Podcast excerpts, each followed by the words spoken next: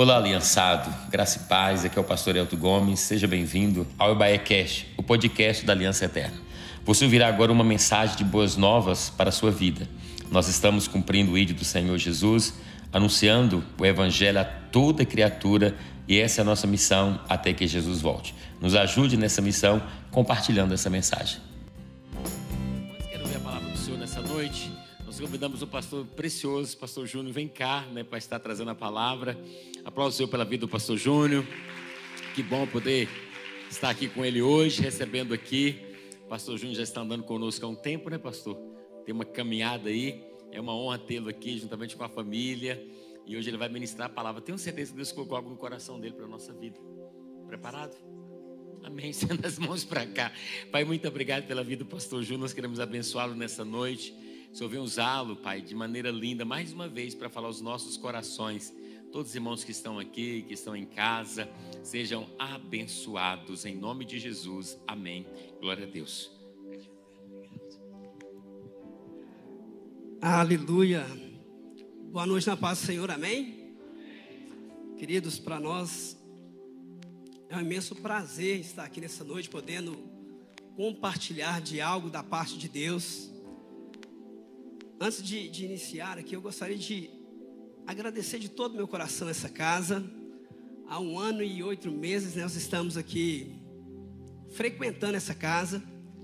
E há sete meses nós decidimos fazer parte dessa família. E eu poderia aqui enumerar quantos cultos nós fomos tão abençoados, não só eu, como toda a minha casa. Cada pessoa tão preciosa que Deus colocou no nosso caminho né? Nós viemos do último ministério, 11 anos no último ministério. E aí aquela dúvida de para onde ir, né? E o Senhor nos colocou aqui através de um grande amigo, pastor Marcelo. Já conhecemos o pastor Elton de algumas algumas conferências. E quando nós chegamos aqui, nós até relutamos, pastor, para não ficar, sabe? Não, é o mesmo modelo da outra igreja, não vamos procurar outra. Aí fomos para outra, ficamos, fomos. Aí vira e mexe, a gente estava aqui. Até que um dia Deus falou assim: não é aqui mesmo que vocês vão ficar. E desde então, o Senhor tem falado muito conosco. E eu quero dizer que nós fazemos parte dessa família, amém? Não a partir de hoje, há algum tempo já. Quero agradecer a minha família também, né, que nessa transição tanto nos ajudou e nos entendeu. E hoje é tão feliz nessa casa também. Quero apresentar aqui minha esposa. Fica de pé aí, em nome de Jesus. Isso, tá aí minha esposa. Glória a Deus. Deus foi bom comigo, tá vendo? Deus é bom, irmão. Samara, fica de pé aí, Samara. Samira. Samanta tá ficando de pé lá, não é três, irmão, é três, isso, né? E tá aqui o meu genro, que Deus abençoe a todos vocês. Pastor Elton, obrigado, viu, por esse carinho, né, desse tempo aí, os conselhos aí, né, familiares. Deus te usou muito para falar conosco. Amém? Minha célula também tá aí, Deus abençoe. Quero compartilhar uma palavra. Eu creio, é, a gente fica tentado, né? A primeira oportunidade nossa de estar aqui compartilhando algo da parte de Deus. E filha, e eu confesso que essa palavra falou tanto comigo que ela tem tudo a ver com esse momento que eu estou vivendo agora. E eu tenho certeza que Deus falou comigo, Ele vai falar com você também. Você crê nisso? Você crê que Deus fala, irmão?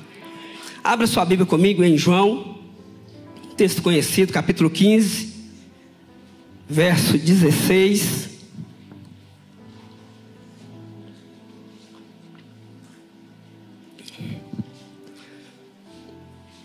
Semana passada a gente teve um convite, né, pastor? Mas não tinha voz, né? Se a voz falhar aí, os irmãos nos perdoem, tá? Está em recuperação, mas está saindo um pouquinho. Quem achou, diga: estou indo para o céu. Quem não achou, fala assim: espera que eu vou também. Nós vamos esperar você ir. Amém? Esse texto que diz assim: Olha, não me escolhestes vós a mim, mas eu vos escolhi a vós, e vos nomeei, para que vades e deis fruto, e o vosso fruto permaneça, a fim de que tudo quanto em meu nome pedistes ao Pai, Ele vos concederá. Será que você pode repetir comigo? Diga comigo assim: olha, não me escolhestes vós a mim, mas eu vos escolhi a vós, e vos nomeei, para que vás e deis, e deis fruto. Pai, nós lemos aqui a tua palavra, Senhor. E isso é o máximo que nós poderíamos fazer. Mas nós pedimos mais uma vez que a tua presença, que já é real no nosso meio, ela se manifeste em glória, Senhor. E que onde essa palavra estiver chegando, através dessas caixas de som ou através da internet, ela possa alcançar uma terra fértil. E quando essa semente cair, Senhor, de fato venha crescer e frutificar, porque nós entendemos que esse é o nosso chamado. Fala conosco mais uma vez. Essa é a nossa oração no nome de Jesus. Você pode dar um aplauso aí para a palavra do Senhor e dar glória a Deus aí enquanto você aplaude aí a palavra do Senhor. Eu queria falar um pouco hoje sobre zona de conforto. Diga comigo, zona de conforto. Por mais linda que essa palavra pareça, conforto, quando nós ouvimos conforto, nós só pensamos em coisas boas, nós só conseguimos assimilar essa palavra a coisas boas, a coisas confortáveis, coisas prazerosas. E de fato, conforto é isso. Né? Quando nós vamos no velório, a primeira coisa que a gente fala é que Deus conforte o coração de vocês, porque quem tem o verdadeiro conforto é o Senhor. Mas eu queria confrontar essa palavra hoje. E se eu pudesse dar um título para essa, essa mensagem, eu, eu deixaria um título, um título aqui de Deixando a Zona de Conforto. Porque é muito importante nós entendermos que é, existe um propósito de Deus para as nossas vidas. Esse texto que nós acabamos de ler, ele retrata e ele nos fala que Deus nos deu uma direção, um objetivo, um propósito. E por mais que ser salvo, estar na igreja é muito bom, esse não é o propósito de Deus. O propósito ele vai muito além disso. O nosso maior desafio como cristão é entender qual é o verdadeiro propósito de Deus. Porque enquanto nós não entendemos qual é o propósito de Deus, a gente vai queimando ficha, a gente vai queimando energia, a gente vai fazendo um tanto de coisa. Já viu que é a pessoa que faz um tanto de coisa na casa de Deus? Ele faz tudo mesmo, ele, ele fica na portaria, ele, ele, prega, ele canta, ele, ele faz teatro, ele faz tudo. E, e às vezes não entendeu ainda qual é o propósito. Entenda uma coisa: você só vai frutificar quando você estiver no centro do propósito de Deus para a sua vida. Talvez você nunca orou assim, pedindo para Deus te falar qual é o propósito dele, porque Deus tem um propósito individual para cada um. Você já parou para perguntar para Deus qual que é o propósito? Deus não nos criou para nós sermos salvos, você sabia disso? Por mais frustrante que é ouvir isso, e sim para sermos filhos. Até porque quando você nasceu, você já era salvo, você não precisava de salvação. Você precisou depois, né? Mas o propósito de Deus não é salvação. Deus nos criou para ser salvos. Nós já nascemos salvos, nós já somos salvos. Quando você nasceu, meu irmão, você era filho. Hoje ainda você continua filho. E o propósito de Deus é que você more com Ele eternamente. Mas enquanto isso não aconteça, nós temos que cumprir algo aqui nessa terra. E às vezes nós ficamos numa zona de conforto, naquilo que nós já sabemos fazer, naquilo que é, é bom para nós. Nós vamos crescendo, vamos fazendo as nossas escolhas, começamos a, a, a, escolher onde nós vamos atuar na igreja, o que é que nós vamos fazer, o que é que nós gostamos de fazer. Não é assim que a gente faz de vez em quando? Ah, eu gosto de receber as pessoas na porta. Que lindo, que maravilhoso. Ah, eu gosto de tocar teclado. Né? Tocar teclado é a minha vida. Balança quem está do seu lado, acorda ele e diz assim: qual que é o propósito de Deus para a sua vida? Porque o que nós mais vemos hoje são pessoas achando que, que estão na zona de conforto, que está tudo tranquilo, que está na calmaria, mas na verdade as pessoas estão estagnadas. Talvez por um cansaço, talvez por uma decepção, mas estão estagnadas. Pessoas que chegaram na igreja anos e anos atrás e até hoje estão na mesmice do Evangelho. Não avançou em nada, não cresceu em nada. Deus não te chamou para isso. Existem pessoas que acham que ser salvo já é o suficiente. Você tem que ser grato pela salvação, amém ou não amém? Coloque amor nas minhas palavras. Você tem que ser grato, porque a salvação é de graça para nós, mas ela teve um preço altíssimo. Alguém teve que morrer. Mas esse não é o máximo de Deus para nós. A salvação é para nos atrair. Nesse final de semana nós vivemos algo assim poderoso, né? acho que 58 almas, né, pastor? 78? Meu Deus, 78 almas. Você pode aplaudir o Senhor por isso, meu irmão? 78 almas se rendendo aos pés do Senhor. Que coisa maravilhosa, mas é apenas o início. Deus tem muito mais para essas 78 almas. E eu creio que daqui a pouco nós vamos ver uma delas aqui no altar, ministrando, adorando, pregando o evangelho, ganhando almas, porque é o propósito de Deus. Deus não te criou, meu irmão, apenas para você ser salvo, mas sim para gerar filhos espirituais. E que bom que essa casa, meu irmão, tem investido tanto em gerar filhos espirituais para o Senhor. Eu fico feliz de fazer parte disso. Falando da zona de conforto, a zona de conforto, muitas vezes, ela parece o melhor de Deus para nós. Sim ou não, gente? Eu não sei como é que você está vivendo hoje, qual é a sua situação, né? Porque cada um de nós vivemos num cenário diferente. Tem gente que está enfrentando uma tempestade, mas alguns já estão na calmaria, já passou já. O mar revolto já foi embora, você está na calmaria. Está tranquilo, vida financeira, saúde, casamento, família, relacionamento, emprego, está tudo na calmaria. E às vezes nós achamos que esse é o melhor de Deus para nós. Sabe, nós às vezes não queremos sair dessa, dessa posição. Cuidado com a zona de conforto. Existe uma diferença entre zona de conforto e zona de milagre. Quem gosta de viver milagre aqui? Fala glória a Deus.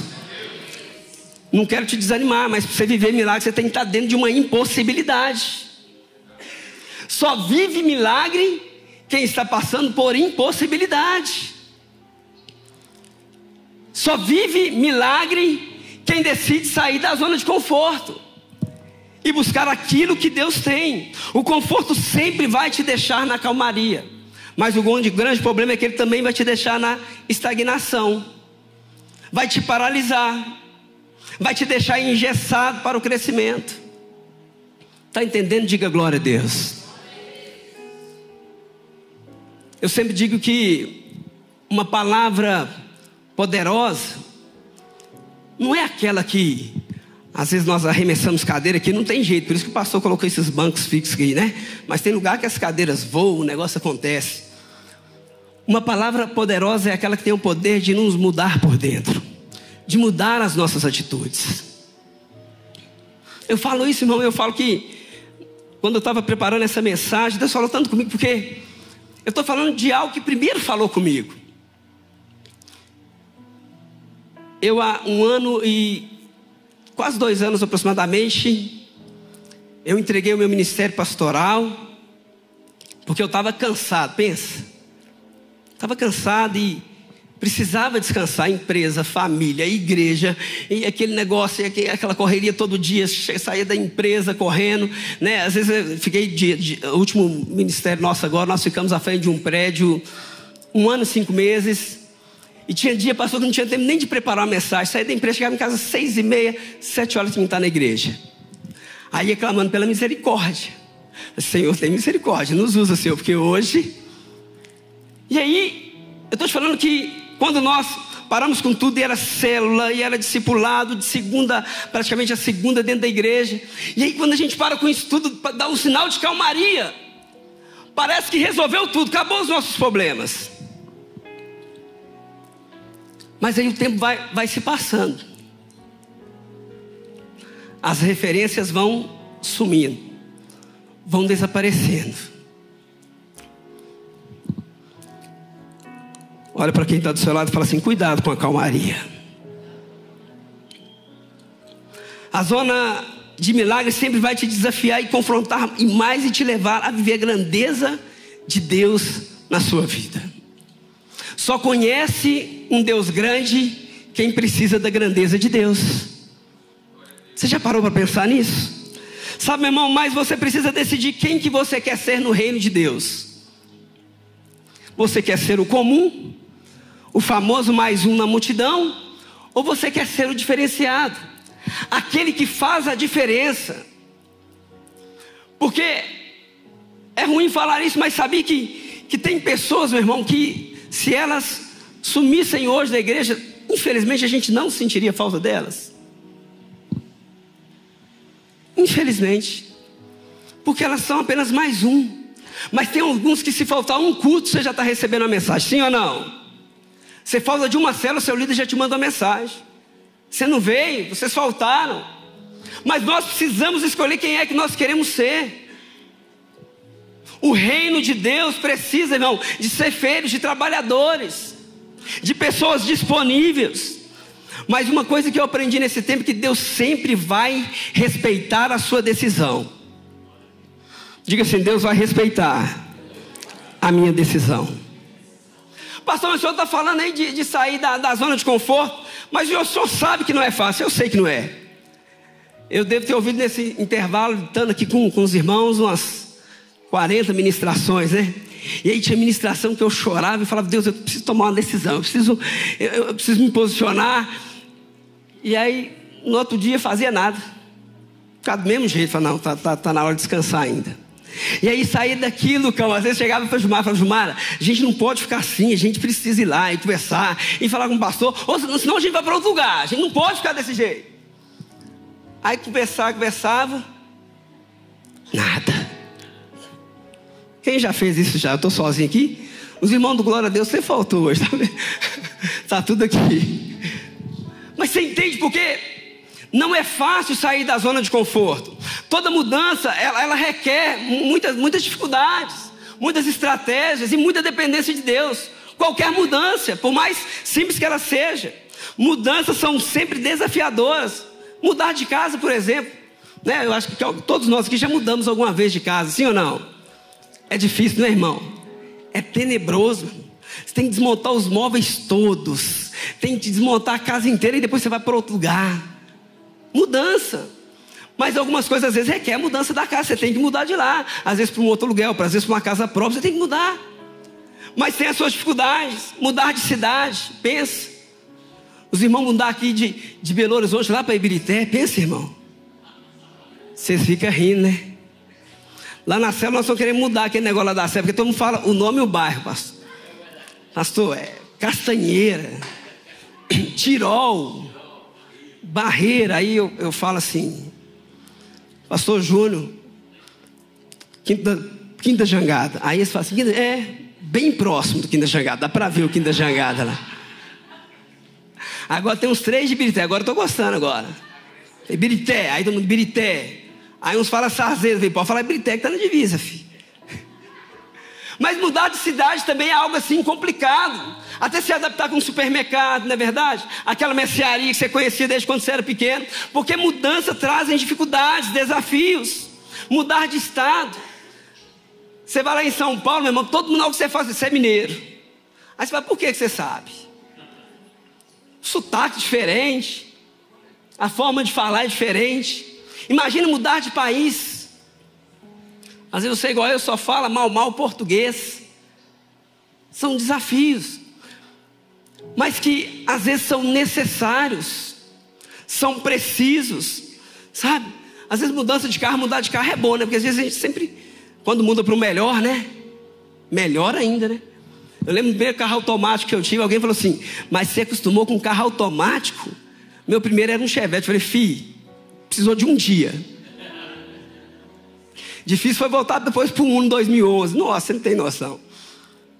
Mudar de celular, irmão. Se tem alguém que reluta de mudar de celular, sou eu. O meu está aqui já capengando, não aguenta mais. Tem hora que trava o WhatsApp e vira aquela bagunça. Mas vocês têm que mudar os contatos, porque mudanças são desafiadoras. Sim ou não? Deus está falando com alguém que precisa de mudar alguma coisa aí? Daqui a pouco tem boa notícia. Fique em paz. Fica tranquilo. Deus está querendo te arrancar hoje desse lugar. Mudar de igreja. É bom mudar de igreja? Não, mas às vezes é necessário. Às vezes Deus dá uma outra direção. 11 anos no ministério, agora nós estamos aqui. Todo, toda adaptação. São desafios que às vezes são necessários. Mas se você estiver debaixo da direção de Deus, fique em paz, meu irmão. Essa mudança vai ser o melhor de Deus para a sua vida. Mas você tem que estar disponível a viver isso. Você precisa estar disponível a isso. Deus pode te levar para um lugar mais alto hoje? Deus pode te chamar hoje para mudar de nível hoje? Fala aí comigo, fala em nome de Jesus. Espiritualmente falando, o que, é que eu quero trazer aqui nessa noite? Você chega aqui nessa casa, às vezes como um visitante, convidado por alguém, às vezes você viu o, o culto pela internet, você passou aqui e achou a igreja bonita. Que bom. De repente você ouve uma palavra que mexe com o seu coração e você está aceitando Jesus, se tornando um membro dessa casa. Vem do jeito que você está, todo bagunçado, às vezes não sei como é que você chegou aqui. E esses são os processos. De repente você começa agora, né, aí numa célula, aí você se batiza, daqui a pouco se torna um, um líder em treinamento, um líder de célula. Essas são as transformações que não só o ministério espera de você, mas que Deus também espera. Sabe por quê, irmão? Olha, presta atenção. Quando eu quero me envolver ministerialmente, significa que eu de fato estou conhecendo a Deus, estou amando a Deus, estou amando a presença de Deus. Não tem nada melhor do que você andar com um crente apaixonado, principalmente o crente do primeiro amor. Você já andou com alguém que te sufocava de vez em quando? Vão orar, vão jejuar, vão ler a Bíblia. Nós estamos perdendo essa essência. Às vezes nós queremos chegar e ficar do jeito que nós estamos. E ok, Deus sempre vai respeitar o seu tempo. Só que chega uma hora que é hora de tomar uma decisão. Até porque nós estamos aqui de passagem. Daqui a pouco nós nem vamos estar aqui mais. Amém, irmão? Você crê nisso? Mas chegando lá, o que é que nós vamos apresentar para o Senhor? Será que nós vamos falar do Senhor das nossas frustrações, das nossas decepções ministeriais, as nossas decepções com os nossos irmãos? É isso que nós vamos levar lá para o céu? Se for, nem vai para lá, porque o céu não é lugar de gente triste, meu irmão. O céu é lugar de gente feliz. O que, que você vai apresentar diante do Senhor? Viveu aqui não sei quantos anos. Talvez você está igual a eu, um pouco mais de 20, amém ou não amém? Nós temos uns irmãos que é de fé, tá vendo? Por isso que eu gosto dessa casa. Essa casa é, é maravilhosa. Põe 20 nisso aí, né, irmão? É interessante que as maiores referências que nós temos das pessoas da, da Bíblia são pessoas que decidiram fazer algo extraordinário. São pessoas que decidiram abrir mão do seu, do seu trabalho, das suas ocupações, daquilo que eles dominavam, para viver algo extraordinário. Será que se a Bíblia fosse escrever mais uma parte hoje, será que o nosso nome seria citado lá? Será que teria pelo menos uma citação? Às vezes nem, nem do nosso nome, mas um, um certo homem, lá num bairro Tirol, em Belo Horizonte. Será que a gente seria citado? Porque às vezes nós admiramos os homens da, da, da Bíblia, né? Vamos falar de alguns aqui. Admiramos Abraão, o pai da fé. Mas Abraão é alguém que já, já tinha conquistado algo grandioso, um homem rico, poderia ficar naquela situação, mas de repente assume uma responsabilidade. Ouve a voz do Senhor dizendo para ele: sabe o que? Sai da tua terra, da tua parentela, para a terra que eu te mostrei em sonho, irmãos. É isso que Deus fala? Para a terra que é o quê? Deus não tinha nem mostrado para o cara ainda. Ousadia, coragem, fé. Alguém que sai da zona de conforto estabelecido. Agora tem que pegar toda a multidão, aquele povo todo, e levar para um lugar que Deus ainda iria mostrar. Mas hoje nós falamos dele porque ele decidiu fazer isso. Ele decidiu romper as barreiras. Quando a gente fala de Noé, quando nós lemos o, o texto da Bíblia, relata que Noé era um agricultor. E de repente agora Deus manda ele fazer o quê? Construir uma embarcação. Quem já construiu um barquinho aqui? Um barco. Não, mas ninguém nunca fez um barco. Não, papel vale não, mano. Um barco de madeira, nem de palito, de picolé. Obrigado, irmão. Glória a Deus. Alguém fez um barco. Mas se fosse para a gente fazer hoje um barco, irmão, como é que sairia esse barco? Não é para olhar no YouTube, não. Mas olha que fé extraordinária. Alguém que decide sair da zona de conforto. Talvez se ele tivesse questionado a Deus, vamos fazer o seguinte: nós vamos plantar umas abóboras aqui, uns negócios que eu já sei fazer isso, e o Senhor faz esses ramos flutuar, todo mundo em cima. Ele aceita o desafio e vive o sobrenatural do Senhor. Moisés enfrentando Faraó sem exército. Era muito mais confortável para Moisés, meu irmão, refazer os laços familiares, os vínculos. Mas ele decide enfrentar porque ele estava debaixo de uma palavra do Senhor. Ele sai da zona de conforto e fala: Não, eu poderia vir para cá para morar nesse palácio, para viver nesse palácio, restituir aquilo que eu perdi porque eu matei aquele soldado. Não, mas eu tenho uma palavra de Deus e eu preciso sair dessa zona de conforto.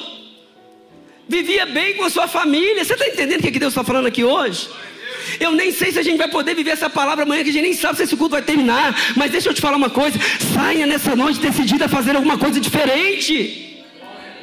Talvez você está vivendo a sua vida toda fazendo a mesma coisa. Como eu fiquei nesse tempo aqui. Amanhã eu faço. Semana que vem eu mudo. Mas nós precisamos tomar uma decisão. O que mais tem é Deus enviando pessoas para nos abençoar. Mas cuidado. Satanás, como o pastor Elton disse aqui nos dois últimos cultos, isso é muito forte, né, pastor? Da mesma forma que Deus envia pessoas para te abençoar, para te tirar dessa zona de conforto, Satanás também pode enviar alguém para te tirar do foco. Para falar com você assim, não, continua assim mesmo. Igreja é tudo igual. Daqui a pouco, como você estiver bem, eles vão derrubar você, vão quebrar suas pernas. Não, meu irmão, nós não fazemos nada para o homem, sabe por quê? A nossa coroa não é nesse lugar, é lá no céu, existe algo nos esperando, e alguém vai reconhecer o que você está fazendo aqui. Se os homens não reconhecerem, não precisa se preocupar. Tem alguém que nada passa despercebido, nada passa desapercebido dos olhos do Senhor. Talvez você não tenha uma função dentro dessa casa. Mas você é um pregador dentro do ônibus. Testemunho que nós ouvimos aqui no domingo, né? Ah, que coisa poderosa. A obra acontecendo dentro de uma penitenciária. Qual que é o propósito de Deus para a sua vida? Você acha que Deus te chamou exatamente para ficar sentado nesse banco aí, meu irmão? Aleluia, glória a Deus. Tem um crente aí, em nome de Jesus. Davi enfrentou Golias um gigante. Se Davi, meu irmão, tivesse arregado, não tinha problema nenhum, os soldados todos tinham arregado. Todos ficaram com medo, mas ele decidiu fazer diferente. Sadraque, Mesaque Abednego. Só precisava dobrar os joelhos lá, mais nada. Mas eles decidiram fazer o quê? E é por isso que nós falamos desses homens. Porque eles decidiram fazer algo que ninguém estava fazendo. Eles decidiram ir contra a multidão. O que o Senhor precisa nesse tempo é de pessoas que vão contra o sistema do mundo. Você já viu como é que nós estamos sendo atacados nesses dias, irmão? Quando alguém se levanta, pastor, cantor, alguém, alguém cristão se levanta para falar das coisas certas. Quanto o inimigo tem se levantado. Hoje você não pode falar de nada, que você é homofóbico, que, enfim. Mas o Senhor nos escolheu para fazer diferença nesse mundo. Amém, amém. Deus pode contar contigo. Deus pode contar com essa casa. Deus pode contar com essa igreja. Até porque um dia nós vamos prestar conta de tudo que nós estamos fazendo aqui. Vamos prestar conta de tudo. Sabe, queridos, eu, eu queria falar uma, algumas coisas aqui. A primeira que nós, precisamos entender é o que é que significa enfrentar situações adversas. O que é que significa enfrentar a zona de conforto? Porque a zona de conforto ela fala de uma segurança, sim ou não? Aqui tem alguns profissionais e talvez dentro da sua área você é o melhor. E isso se torna tão confortável que tem algumas coisas que a gente faz de olho fechado, sim ou não? Você faz de olho fechado. Alguém vai lá fazer sua função, a pessoa quebra a cabeça, né? Mas você faz de olho fechado. Às vezes o louvor é, é, é sua zona de conforto, você está em paz, você está tranquilo, né? Mas de repente Deus te chama para algo diferente, você é desafiado dentro de uma empresa para algo diferente. E às vezes, mesmo sendo algo melhor, nós temos medo. E o medo às vezes quer nos fazer retroceder. Por isso você precisa enfrentar. Por isso que você precisa primeiro decidir. Porque depois que você decide, a sua mente começa a ser transformada. Sabe, significa vencer os seus medos mais profundos. De que é que você tem medo? De decepções? de ser machucado? Quais que são os seus medos? Ah, pastor, porque você não conhece a minha história. Ah, eu era de um lugar que lá era assim, assim, assado. É porque você não conhece a minha família. Quais que são os seus medos? Você precisa vencer os seus medos. Significa enfrentar o sofrimento e confiar totalmente em Deus. Onde é que está a sua confiança? Alguns confiam em cavalos. Onde é que está a sua confiança? Talvez num dinheiro que está no banco. Mas essas são coisas passageiras. Sabe, querida, é, significa crescimento. Sair da onde você está. Há uns 15 dias atrás eu tive uma experiência muito, muito boa. Antes de casar, um tempo atrás, eu me lembro bem, porque foi tem pouco tempo. De casado eu tenho 20 anos, vou fazer 20 anos agora. Ninguém fala amém pra gente. É uma guerra todo dia, meu. 20 anos. Soma em 20 vezes 365. É, é fácil, né, amor? Para os dois. E aí eu, eu, eu nasci no Evangelho. E aí um dia, pastor, eu lembro que eu ouvi de um, de um. Eu sempre fui muito fominha de igreja. Muito fominha. Sabe o que era fominha? Eu morava lá no bairro Cascata, não sei se todos aqui conhecem. E congregava no bairro Regina, de perto do Lindéia. E no meu tempo não era tão fácil igual hoje, você pegar ônibus, pegar Uber, não, né? A gente só ia de ônibus para a igreja, de ônibus uma vez para a igreja, que era no domingo à noite. Que a gente queria chegar lá cheiroso, né? Normalmente a gente andava uma hora ou uma hora e vinte minutos para chegar na igreja. Nós íamos de manhã na escola dominical, todo mundo já sabe a igreja agora, né? Amém. A gente ia de manhã, voltava para casa, almoçava, tomava banho e ia de noite. E só tinha passagem quando o, o irmão Osmar, que trabalhava na Gerdal, pagava passagem. Aí quando ele não pagava, a gente tinha que ir a pé de novo. E um dia eu ouvi de um pastor assim, ó. Esses meninos aí não vão dar em nada. E eu lembro que aquilo machucou demais, sabe? E a gente ali pelejando e fazia, e acontecia, e estava no cu de jovem, estava naquilo, naquilo. E 15 dias atrás eu fui num velório. E quem que eu dou carona? O pastor.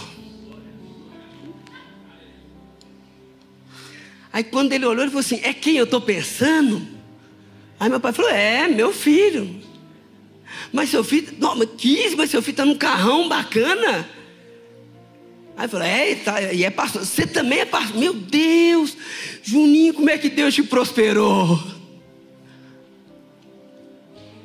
Sabe por quê? Se a gente ficar parando para ouvir essas coisas que o homem diz, irmão, você tem que ouvir o que Deus diz ao seu respeito. Não importa o que o homem diz. Você tem uma palavra de Deus sobre você? É ela que está valendo. Porque a palavra de Deus não volta vazia. Ela não volta atrás. Então eu estou te animando a você vencer os seus medos. Sem o enfrentamento você jamais conseguirá conquistar a vitória. Tem que enfrentar. Tem que sair da zona de conforto. Tem que parar de mostrar, meu irmão, qual que é a, a, a sua grande dificuldade. Qual que é o tamanho do seu problema. Eu tinha uma, uma desculpa maravilhosa para não ministrar, para não ser pastor, para não ser nada. Eu tenho um relato de memória muito ruim, pastor. Já orei para Deus me curar e Deus não cura. Eu, até o meu escape, né, Dé, é chamar os outros de crente. Por quê? Eu prego um dia, converso com a pessoa, e a pessoa fala assim: Você lembra de mim? Conversei com você, pastor, tem uma. Eu não lembro. É um negócio tenebroso. Então, fazer leitura para mim é algo muito ruim. Que eu leio um livro hoje, amanhã não sei o que, que eu li. É, é sério isso, é, ruim. Aí eu ficava, Deus, se o Senhor me curar, não, Deus, Deus não está querendo, sei lá. Aí eu tinha essa desculpa antes, falei, não tem como, não, cantar louvor, fazer louvor, né? Irmão, letra das músicas, mesmo, se não tiver o iPad. Eu lembro que às vezes eu chegava na igreja para fazer o louvor, aí o celular, o iPad descarregava. Aí eu sempre estava, né, com, com um carregador. Aí eu pegava assim um carregador, colocava e ficava aquele fio atravessando assim. Aí o pastor, que fio é esse? Eu falei, cara, a bateria. Mas os louvor canta todo dia. Eu falei, eu sei, mas eu preciso da letra aqui. Quer dizer, você ficar confiando no data show não dá certo, né, irmão? Mas porque todos nós temos uma desculpa, às vezes porque temos filho, né, filho pequeno. E a gente sempre vai deixando para depois. Ah, agora não dá, porque meus meninos estão pequenos. A última igreja que nós fomos pastorear, minha esposa tinha acabado de ganhar a nossa filha. Pensa que dificuldade. E a menina veio premiada para nós. Penso na menina que chorava o culto inteiro. Tinha um dia até que eu pus a mão na cabeça e falei, é neném, mas deve ter alguma coisa, não tem lógica isso não. Aí pus a mão na cabeça e falei, Senhor, todo espírito de choro dessa menina. Ficou lá o espírito de choro. E a Gilmar ia para menina para a igreja, e chegava na igreja o pastor Júnior, e eu pegava, nem comigo a menina ficava. Falei, vou fazer um DNA dessa nem eu, é gosta. Fizemos aniversário da outra, do meio, irmão. Minha esposa teve que ir embora para casa, porque a menina não parava de chorar, e nós assumimos a igreja. Ficava todo mundo com dó da Gilmara lá na igreja. Aí ficava, uma pastora, me dá um neném. Aí dava o neném. Aí piorava o negócio, meu. A rua incendiava, a rua chorando. Desse tamanho o trem, mas chorava, meu irmão, que essa caixa aqui não chegava. Aí tinha dia que a falava assim: hoje eu não vou na igreja. Não, eu falei, mas você é minha esposa, você tem que ir. Porque como é que nós vamos fazer? Só vai ficar perguntando você, o que, é que eu vou falar? Porque se a gente for olhar desculpas, situações, nós temos um tanto. Sim ou não? Mas vamos parar de falar desculpa para o Senhor e dizer: Eis-me aqui, Senhor. Nós chegamos numa casa como essa e falamos: essa igreja não precisa de mais ninguém, não. Tem gente demais.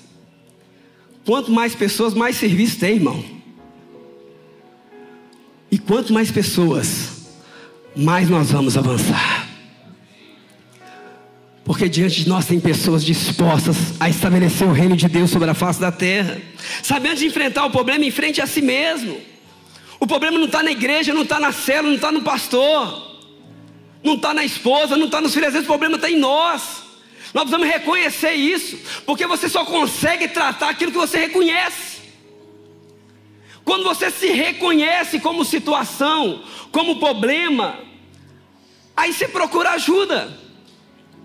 E aí, quando você procura ajuda, você encontra tanto nas pessoas quanto em Deus. O que Deus mais quer é te tirar desse lugar que você está hoje, meu irmão.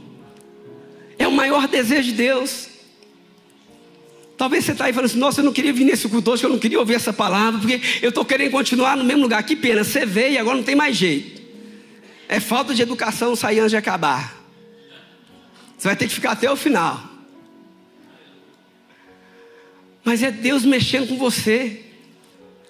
A minha oração vai ser para que essa palavra continue remoendo no seu coração durante a noite. Você sabendo o potencial que você tem dentro de você, o quanto você pode fazer, o quanto você pode alcançar, o quanto você pode avançar, e às vezes você está aí, meu irmão, retrocedendo, retendo aquilo que Deus tem para a sua vida.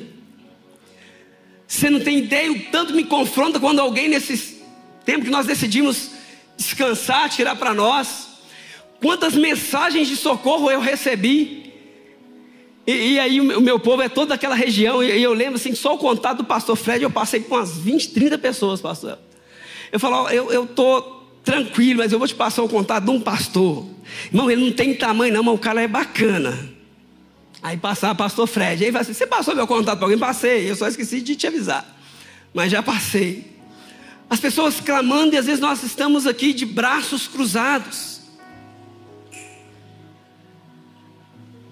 Você entende o potencial que Deus colocou dentro de você?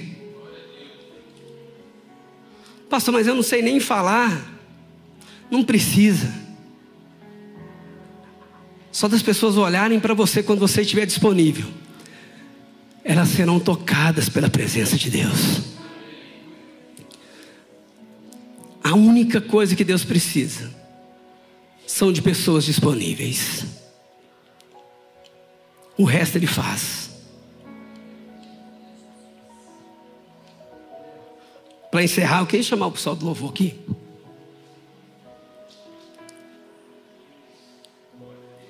É tão interessante que quando nós pegamos o cenário de Jesus,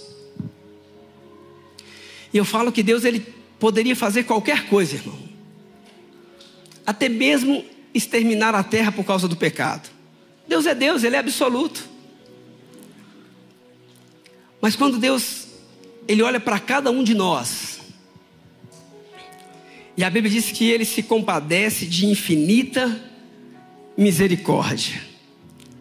Seja grato pela misericórdia de Deus. É a única causa de nós não sermos exterminados e consumidos.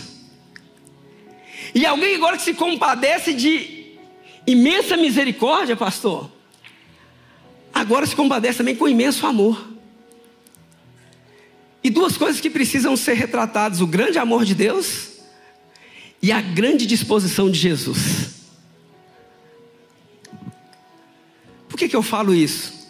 Se nós não tivermos nenhuma motivação para servir a Deus, essa precisa ser uma. De alguém que nos amou de forma incondicional. Você consegue falar alguma qualidade sua para Deus te amar? Precisa responder não. Será que nós temos, né? Igual uma vez eu ouvi uma mensagem alguém falando, Senhor, se se eu tenho crédito no céu com o Senhor, meu Deus, eu queria ter um crédito, meu irmão, eu, eu sou devedor. Quando nós eu leio aquele texto, ele mexe comigo ele diz assim: O que darei eu ao Senhor? Não tem oferta, não tem entrega, não tem nada, irmão, pelos benefícios. Não tem nada que nós façamos, sabe por quê? Isso é por amor. Puro amor. Se eu não conseguir retribuir 1%, uma pequena parte, ou aquilo que eu consegui em relação a esse amor, eu preciso dizer que Deus vai continuar te amando da mesma maneira. Mas se eu posso agradar alguém, por que eu não o faço? E eu quero encerrar essa mensagem dizendo que talvez você, como eu, várias vezes já se perguntou: Senhor, o que farei eu? O que é que eu posso fazer para equivaler alguma coisa aquilo que o Senhor tem feito por mim? Será que nós temos alguma coisa para ser gratos ao Senhor, meu irmão? E de que maneira nós somos gratos? Porque falar que é grato é fácil demais, sim ou não? Ah, eu sou alguém grato, eu sou alguém que reconhece. E todos nós ficamos decepcionados com pessoas ingratas. Quem gosta de ingratidão aqui? Talvez uma das coisas que mais nos incomoda, sim ou não? Aquelas pessoas que você faz tudo para elas, né? Aí uma coisa que você não faz, ela fala assim: você não faz nada para mim. Tudo que te pede você não faz, aí você vai lá dentro e fala assim: miserável. Porque ninguém gosta de ingratidão. Mas será que nosso posicionamento hoje tem sido um posicionamento de gratidão ao Senhor pelo que Ele tem feito por nós?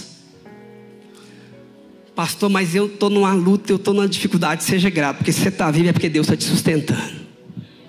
Pastor, mas a minha família está destruída. Está destruída, mas pode ser reconstruída pelo poder do Senhor. Ainda tem vida lá.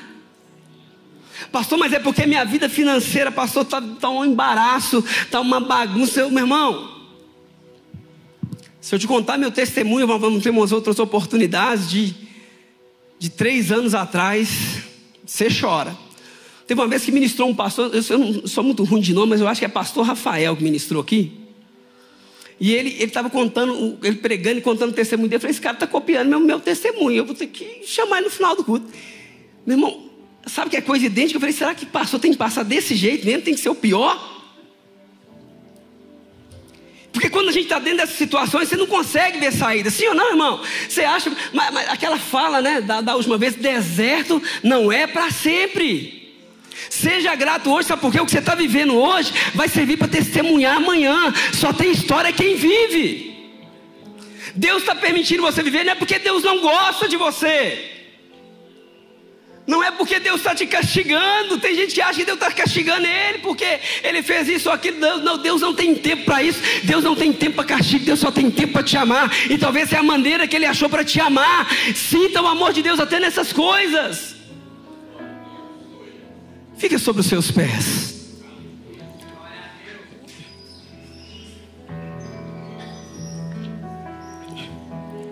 Deus quer te arrancar desse lugar hoje.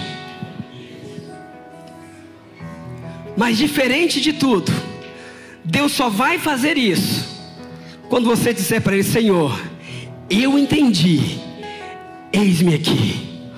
Entenda algo aqui, olha aqui para mim, em nome de Jesus. Quando eu decidi parar, a igreja parou. As almas pararam de se render aos pés do Senhor. Parou de acontecer cura, milagre. Quem perdeu?